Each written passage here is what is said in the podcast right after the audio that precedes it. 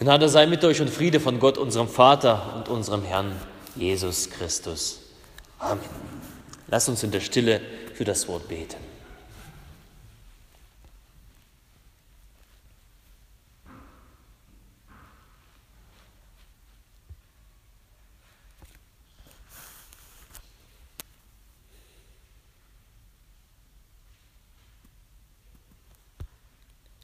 Herr, dein Wort ist meines Fußes Leuchte und ein Licht auf meinem Wege. Amen. Liebe Brüder und Schwestern, in diesem Allianzgottesdienst, ähm, da war mir ein besonderes Anliegen, an diesem Tag der Umkehr und am dem Tag des Gebetes in einen äh, Bibeltext hineinzuschauen, aus den Psalmen, also in den Grundtext der, des, der Predigt, Psalm 133. Diesen Text, diesen Grundtext hatten wir in, äh, im Frühling in der Konfi-Rüstzeit gehabt. Das war so unser, äh, unser Motor für die Konfi-Rüstzeit und das hat uns über drei Tage lang begleitet.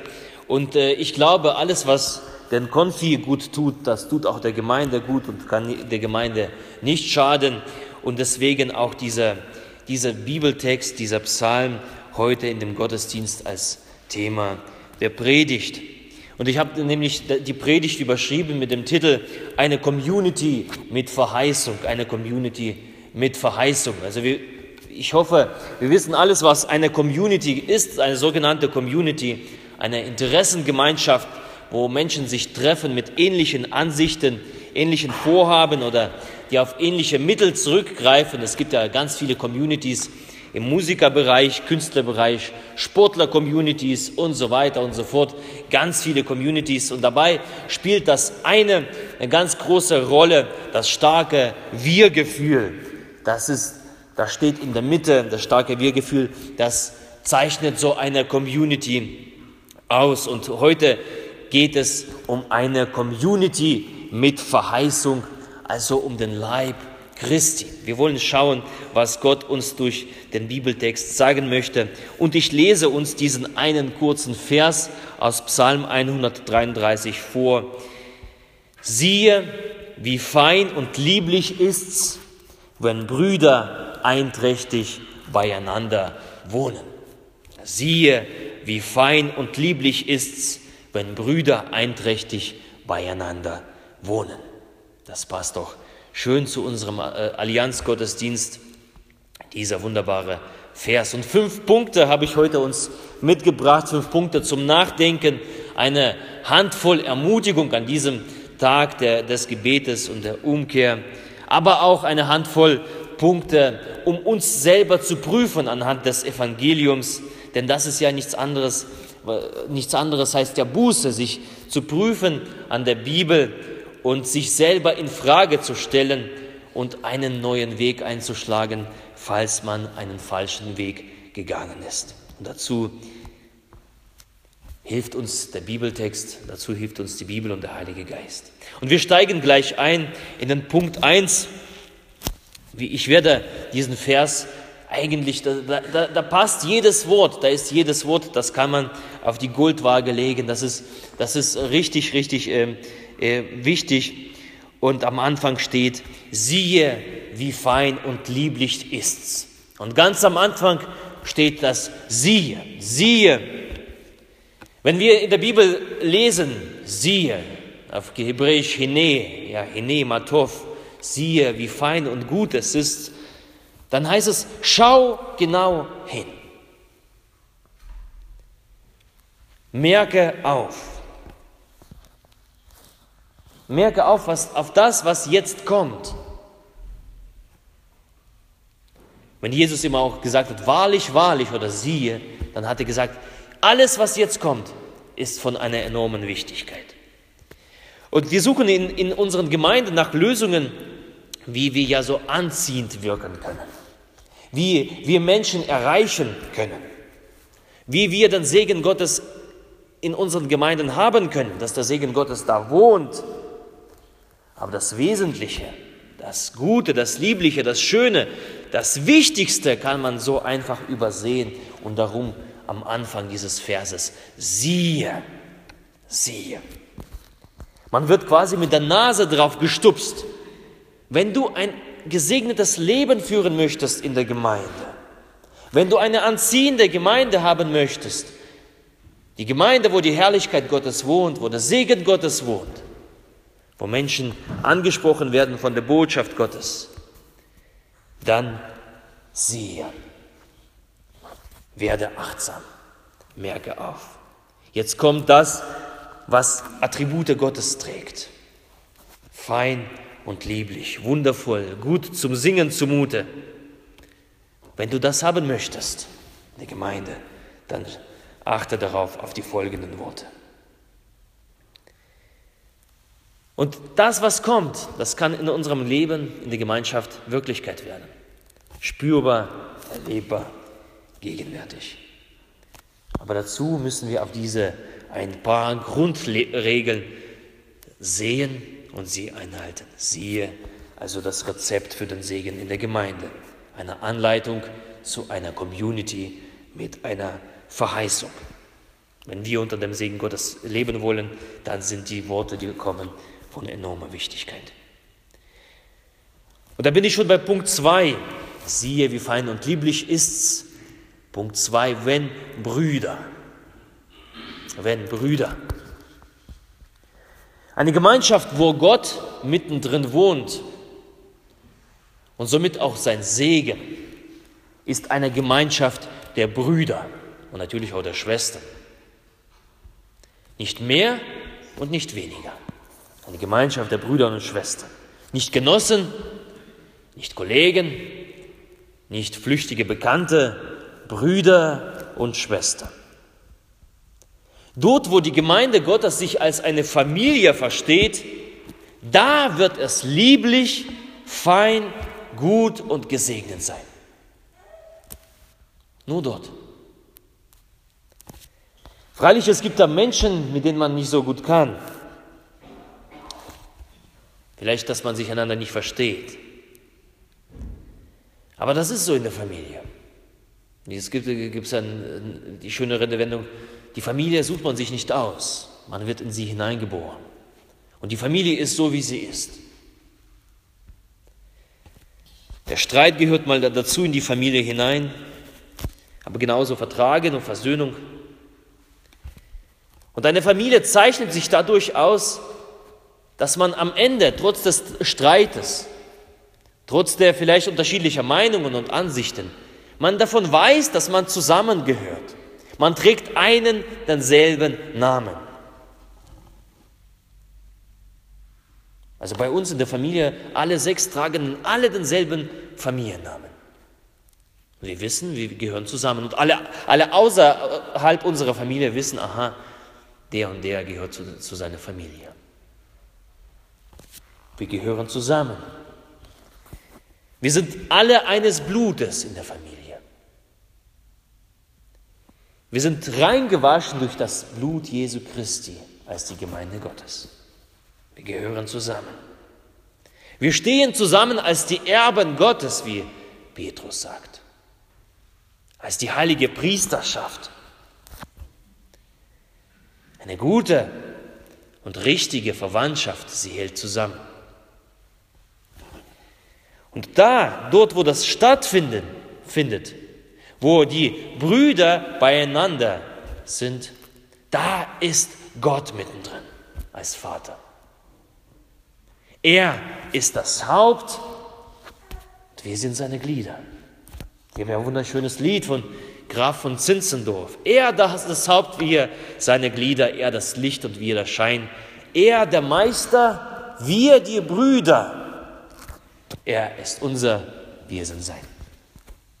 Brüder, nicht Gegner, nicht Konkurrenten, nicht Rivalen, wie gesagt, auch nicht mal Kollegen, nicht Bekannte, sondern Brüder, Familie. Wir, die Brüder und die Gemeinde Gottes, wo der Segen drauf ist, ist eine Gemeinde der Brüder und Schwestern. Und wenn wir so eine Gemeinde sein wollen, mit, mit Segen mittendrin, eine anziehende Gemeinde, das wollen wir nächstes Jahr tun, auch durch die Evangelisation. Wir wollen ja eine anziehende Gemeinde sein. Wir machen ja diese, dieses Zelt, ja, die Zelttage, die dann stattfinden werden, zwei Wochen, nicht einfach so aus Spaß oder weil wir nichts zu tun haben, sondern wir machen das, damit es anziehend wirkt, damit Menschen von Jesu Botschaft hören, von dem Evangelium. Aber der Grundlage dafür ist die Gemeinschaft der Brüder und Schwestern als Familie. Wenn, wenn wir eine Gemeinde haben wollen, wo Gott wirkt, eine Gemeinde, die Freude ausstrahlt, eine Gemeinde der Heimat für Menschen, Menschen, die eine Gemeinde, wo Menschen Errettung finden, dann geht es nur über diesen Weg der Gemeinde, Gemeinschaft von Brüdern und Schwestern, Familie eben. Familie. Siehe, wie fein und lieblich ist's, wenn Brüder, Punkt Nummer drei, einträchtig, einträchtig. Also wir sehen ja, jedes Wort ist da, ist da geladen mit ganz, ganz viel. Darüber kann man stundenlang predigen, Bücher schreiben. Wenn wir den Kolosserbrief kennen und ihn gelesen haben, dann werden wir uns daran erinnern, dass das Christsein dort mit einem Kleid verglichen wird. Ja, Kolosser 3. So zieht nun an als die Auserwählten Gottes, als die Heiligen und Geliebten, herzliches Erbarmen, Freundlichkeit, Demut, Sanftmut, Geduld. Also ja, das Christsein ist wie, als ob man sich eine neue Kleidung anzieht. Jesus, Gott gibt uns ja neue Kleider, davon lesen wir auch in der Bibel, ja, unsere, er gibt uns neue Kleider, er überkleidet uns. Und so wie man einen Soldaten ja an der Uniform erkennt, aha, der ist von der Marine oder der ist von, von, von der und der Einheit, so erkennt man einen Christen an seiner geistlichen Kleidung. An der Kleidung, die er anzieht. Und in dem Wort einträchtig, ja siehe, wie feinlich, fein und lieblich ist, wenn Brüder einträchtig, in diesem Wort einträchtig stecken zwei Worte. Eins, also eine, ein und Tracht. Ja, einträchtig, ein und Tracht. Auf Deutsch heißt das, also einträchtig zu sein, tragt die eine Kleidung die ihr, wie genauso wie die, der Soldat mit seiner Uniform nach außen sichtbar wird, zu wem man gehört. Den man nach außen als Christ auch erkennt. Also ich meine nicht unsere körperliche Kleidung, nicht dieser Talar, also der macht mich jetzt zu keinem besseren Christen, aber die geistliche Kleidung, die ich anziehe, die wir anziehen sollen, das müssen die anderen Menschen sehen, aha, es handelt sich um die Christen. Es gibt ja in Schottland so eine, so eine schöne Tradition, ja, die, die Männer tragen dort Röcke. Ja, die, das ist unvorstellbar für uns, aber ja, die Männer tragen dort Röcke, solche Kilts. Und in Schottland gibt es ja für jede Familie, für jedes Clan ein besonderes Webmuster. Ja, da, gibt es hier so unterschiedliche Farben, unterschiedliche Karo-Formen und so weiter und so fort, Striche und Linien. Und das zeichnet einen gewissen schottischen Clan aus. Und wenn, wenn da so ein paar Männer in Schottland, also wenn schon mal in Schottland war, ja, da steht einer da und mit einem Dudelsack und so, also die stehen ja alle dort da mit Dudelsack und mit, mit dem Kilt. Und wenn man den von weitem sieht und dann sagt, man, aha, der gehört zu den Mackenzies oder zu Armstrong oder wie die alle heißen, diese ganzen Clans. Also anhand des Kilts kann man erkennen, welchen, zu welchem Clan der und derjenige gehört eine Tracht. Eine Familie trägt, trägt dasselbe, dieselbe Tracht, dasselbe Muster. Und wir als Christen haben auch eine Tradition. So eine Tracht, so eine Skills eigentlich, so ein geistiger Kilt. Ja, Männer, geistiger. Also ich, ich, nicht, dass, dass ihr dann sagt, der Pfarrer verlangt uns, dass wir alle Kilts tragen, so Röcke. Es geht um die geistliche Kleidung. Ja? Wir als Christen haben diese Tradition, solche Kilts zu tragen, auf dem das Muster, ein Muster gestickt ist, das Muster der Liebe. Jesus sagt ja bei Johannes 13, daran wird jedermann erkennen, dass ihr meine Jünger seid, wenn ihr Liebe untereinander habt. Ja, also von weitem muss man die Christen erkennen, aha, die tragen die Kilts, äh, Muster der Liebe, das müssen Christen sein. Das ist unsere Tradition. Das ist unsere Tracht. Die eine Tracht der Liebe zueinander, Liebe unter den Brüdern und Schwestern weist uns nach außen als Christen aus, nicht dieses Gebäude. Nicht unsere Gottesdienste, nicht unsere irgendwie lutherische Identität, obwohl sie ganz, ganz wichtig ist. Die Liebe zeichnet uns aus. Das ist das, was nach außen getragen werden muss. Das ist die unsere Tradition, das ist unsere eine Tracht und die müssen wir anziehen. Nicht eben Spenderfreundlichkeit. Nicht, dass wir gute Menschen sind. Nicht die Lebensweisheit, nicht das Engagement, nicht das irgendwie fromme Getue, ja, sondern die Liebe zueinander. Wenn die Liebe fehlt, dann sind wir nackig. Die Liebe, unsere traditionelle Tracht, unsere Uniform, an der uns die Leute erkennen sollen. Und dort, wo wir als Familie uns verstehen, als ein Clan, wo wir uns zugehörig zueinander verstehen, angezogen mit der einen Tracht der Liebe, da wird es lieblich sein und fein, da wird Gott mit uns sein. Siehe, wie fein und lieblich ist's, wenn Brüder einträchtig und als vierter Punkt beieinander, beieinander. Nicht gegeneinander, als ob wir etwas aufzuteilen hätten, nicht übereinander, das findet ja häufig statt, übereinander herfallen, übereinander reden, übereinander denken, nicht voreinander, dass gewisse Geschwister behaupten, ja, ich habe die Weisheit mit Löffeln gefressen und ich habe den Heiligen Geist und jetzt breche ich voran und äh, hänge alle ab. Nicht voreinander. Nicht hintereinander, dass jemand hintereinander bleibt. Man muss zusammenbleiben. Nicht an der Tradition festhalten. Ja. Es gibt ja auch so die andere Richtung. Die einen brechen voran, die anderen sagen, ach, wir bleiben da. Alles andere interessiert uns nicht. Nicht voneinander weg. Das alles ererbt, ererbt den Segen Gottes nicht. Und das ist ja, das haben wir, die, die, wir haben ja die, das, äh, das Lutherjahr, das Reformationsjahr 2017, ähm, also was jetzt eingeläutet worden ist, bis 2017, 31. Oktober, äh, bis 31. Oktober. Und äh, da, da fand eine große Spaltung statt zwischen der protestantischen Kirche und der katholischen Kirche. Und das Spannende ist, wenn man so in die Kirchengeschichte schaut, als die Spaltung geschah, innerhalb von ein paar Jahrzehnten sehen wir, dass es da zig Bewegungen und Parallelgemeinden entstanden sind, die sich immer, immer voneinander abgespaltet haben. Immer wieder äh, gab es eine Gruppe, die gesagt hat, na, die, die sind mir nicht fromm genug. Dann hat sie sich abgespalten. Fünf Jahre später, diese fromme kleine Gruppe, die hat sich dann von, äh, wiederum gespalten und gesagt, nein, wir sind jetzt besser und, und ihr sind schlechter. Spaltung, Spaltung, Spaltung. Innerhalb von ein paar Jahrzehnten gab es in Europa Haufen solcher Gemeinden verstreut, dann in der gesamten Welt, klein und unnützig und äh, mit ganz wenig Wirkung in dieser Welt. Heute kennen wir einige davon, Emisch, die Hutterer oder sowas. Ne? Die, die, sie sind alles un, unter sich und, und, und. Wo gibt es da eine Auswirkung auf diese Welt? Parallelgemeinden entstanden da, die einander sich verworfen haben. Und wisst ihr was? So eine Trennung, das ist die Geheimwaffe Satans. Das ist, so, das, das, ist, das ist das, was er mag. Zerstreuung und Zertrennung.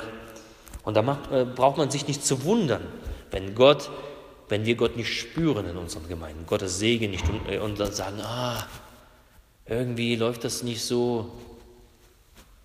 Da braucht man sich nicht zu wundern, dass die Gebete Gottes Wort nicht erreichen, Gottes Ohr nicht erreichen oder wir das Gefühl haben. Wenn die Gemeinden zerstritten sind, wenn Menschen sich an der Kirche, an dem Glauben nicht mehr interessieren, weil der Satan zerstreut hat. Und Gott ruft uns dazu umkehren, dass wir unsere Ränke und Machtspielchen liegen lassen, dass wir ein wenig selber unsere eigenen eigenes Ich, unser Ego zurücktreten, steigen von unserem hohen Ross runter, von unserem Thron und begeben uns auf die Augenhöhe und sagen, ja, die Liebe unter den Brüdern ist das Wichtigste. Den anderen eben nicht schlechter machen als sich selbst. Gegeneinander zu arbeiten wirkt zerstörerisch. Das, dann, dann machst du dich zur Marionette des Satans. Dann bist du in seinem Dienst, nicht im Gottesdienst. Philippa 2 lesen wir, tut nichts aus Eigennütz oder um eitler Ehre willen, sondern in Demut achte einer den anderen höher als sich selbst. Und an jeder sehe nicht auf das Seine, sondern auch auf das, was dem anderen dient. Beieinander, das ist die Devise, beieinander. Schulter an Schulter, Seite an Seite als Familie, angezogen mit der einen Tracht der Liebe, gemeinsam auf dem Wege Gottes. Das ist die Lösung. Den anderen nicht aufgeben, den anderen nicht zu verlassen, denn dafür zu stützen und zu helfen, gemeinsam anzupacken. Die Gemeinde nicht aufgeben oder wie in dem Hebräerbrief äh, wir lesen, die Versammlungen nicht zu verlassen, beieinander zu bleiben, trotz Unterschiedlichkeiten. Der eine mag so sein, na und? Vielleicht ist es eine Stärke. Meine Stärke vielleicht liegt woanders. Und dort, wo das beieinander gepflegt wird, da wird Gott sein, beieinander. Das ist die Ermutigung Nummer vier und zugleich an uns der Ruf zur Umkehr. Siehe, wie fein und lieblich ist's, wenn Brüder einträchtig beieinander, und das fünfte, das letzte Wort, wohnen. Wohnen. Schönes Wort wohnen. Eine Community mit Verheißung, glaube ich, ist sowas wie eine Wohngemeinschaft. Und hier ist von Wohnen die Rede. Die Gemeinschaft, die sich kennt, die sich begegnet. Ja, in der, in der Wohngemeinschaft kennt man einander. Man, man kennt eigene Sorgen, man weiß voneinander, man sitzt am Tisch zusammen. Sie teilt Freuden, sie teilt Tränen, Gewinn und Verlust schlechte und gute Zeiten. Eine Community mit Verheißung ist eine verbindliche Gemeinschaft. Wir binden uns aneinander. Koste, was es wolle, aber wir binden uns und wir entscheiden uns. Wir tragen alle dieselbe Tracht. Wir entscheiden uns, wir gehen alle in derselben Liebe. Wir entscheiden uns, wir dienen alle demselben Herrn. Und wir entscheiden uns, wir haben alle das gleiche und selbe Ziel. Unsere Gemeinden brauchen diesen lebendigen Austausch, nicht, dass wir uns immer mal sonntags treffen oder zu gewissen, gewissen Gebetstreffen und so weiter. Wir müssen gemeinsam leben, beieinander wohnen, Leben miteinander teilen. Das gehört zum, zu, äh, zum Christsein dazu. Voneinander wissen, ein wahrer christlicher Glaube braucht die Gemeinschaft, diesen Austausch oder wie halt das Buch von Dietrich Bonhoeffer heißt, eben gemeinsames Leben. Nicht getrenntes Leben, nicht neben, ne, nebeneinander, sondern gemeinsames Leben. Gemeinsam wohnen, gemeinsam leben. Und dann als Krönung des Ganzen der gemeinsame Auftrag. Gott hat uns eben dazu berufen, nicht unsere Veranstaltungen durchzuführen, dass wir ein Programm erstellen und so weiter. Sondern Gott ruft uns dazu und sagt, hey, ich habe euch etwas anvertraut, ich habe euch diesen Ort anvertraut. Was macht ihr damit? Wirkt ihr da hinein als die Gemeinschaft der Gläubigen, Herz an Herz, gemeinsam den Auftrag im Blick? Habt ihr den Auftrag noch im Blick? Gemeinsam? Ich habe das euch anvertraut. Graben wir eben unsere Talente nicht ein. Eine WG ist eben keine WG mit Verheißung, wo alle ihren Weg alleine gehen. Das macht erstens keinen Spaß und aber zweitens hat das keine Zukunft und da liegt, das, da liegt auch kein Segen darauf. Nur dort, wo wir beieinander wohnen, so richtig wohnen, Leben miteinander teilen, dort wird es auch interessant, spannend, lebendig und da liegt der Segen Gottes drauf. Fünf Punkte für eine Community mit Verheißung. Siehe, wie fein und lieblich ist. Es kann in der Gemeinde Gottes fein und lieblich sein, gesegnet. Wenn Brüder, wenn Brüder und Schwestern einander verstehen, einander, sich füreinander entscheiden, einträchtig eine Tracht der Liebe, eine Uniform der Liebe, beieinander, beieinander, beieinander, ja, beieinander, beieinander zu bleiben und wohnen, das Leben miteinander zu teilen, das gehört dazu. Und wenn wir weiter den, den Psalm lesen, den dritten, äh, dritten Vers des Psalmes, heißt es dann tatsächlich, denn dort, wo das geschieht, denn dort, wo die Brüder einträchtig beieinander wohnen, dort verheißt der Segen, der Herr den Segen und Leben bis in Ewigkeit. Nur dort. Ich weiß nicht, wie es euch da, da geht, aber ich habe so richtig Bock darauf. Also eine Gemeinde, wo Gott seinen Segen verheißt und Leben bis in Ewigkeit. Das ist so mein Herzenswunsch. Das ist das, wonach es mich sehnt. So ruft uns Gott dazu, zur Umkehr, zu überdenken, wo sind wir eigene Wege gegangen. Wo waren wir getrennt? Wo spielte die Liebe bei uns keine Rolle? Gott ruft uns zur Umkehr. Gott gibt uns noch eine Chance. Und gerade in, äh, in Anbetracht des nächsten Jahres, Anbetracht das, was wir vorhaben, Gott gibt uns eine Chance. Gemeinsam nochmal den Auftrag Gottes so richtig zu fassen und sagen, hey Gott, wir wollen gehorsam sein. Wir wollen an deiner Seite dein Reich bauen. Aber dazu müssen wir umkehren. Wir müssen eingestehen, Gott, wir haben Fehler begangen. Gott, wir waren ganz, ganz häufig alleine. Gott, wir wollten alleine den Weg gehen. Gott, vergib uns. Und das ist mein Gebet, dass wir diese fünf Punkte als Gemeinde beherzigen und Gott auf seine Verheißung prüfen, auf die Verheißung des Segens, damit aus der Verheißung Erfüllung wird. Dazu hilft uns Gott, er schenkt uns Umkehr und er schenkt uns seine Gnade. Amen. Amen.